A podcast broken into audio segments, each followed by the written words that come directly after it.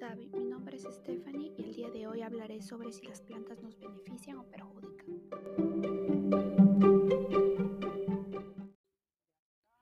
Las plantas pertenecen al dominio Eukarya Plantae, que se divide en alimenticias, maderables, medicinales y ornamentales. En alimenticias encontramos a la yuca con su nombre científico Manijote esculento o también a la kiwicha Amaranthus caudatus. En el grupo de las maderables, el roble, Quercus robon y el cedro cedrus. En las medicinales hay muchas, por ejemplo, el boldo, Peomus boldus o romero, salvia, rosmarius.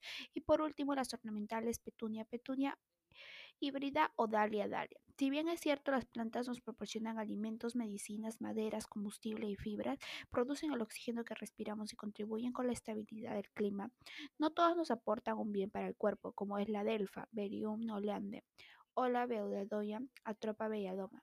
Pero hay plantas como la manzanilla que nos aporta algo bueno al cuerpo, o como las espinas de pino que le aportan un beneficio al medio ambiente.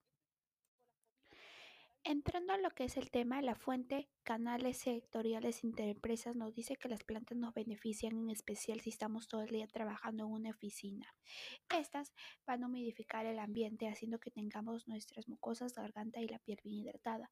También reduce el ruido, si es que necesitamos concentrarnos. Además va a mejorar nuestro ánimo y bienestar, tanto psicológico como emocional.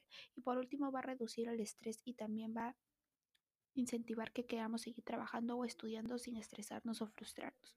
Un dato curioso es que unos estudios realizados dicen que los enfermos se recuperan más rápido cuando están rodeados de plantas.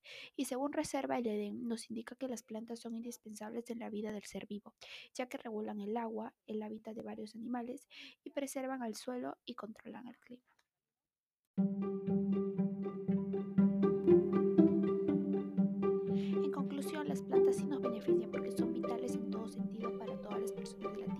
Por eso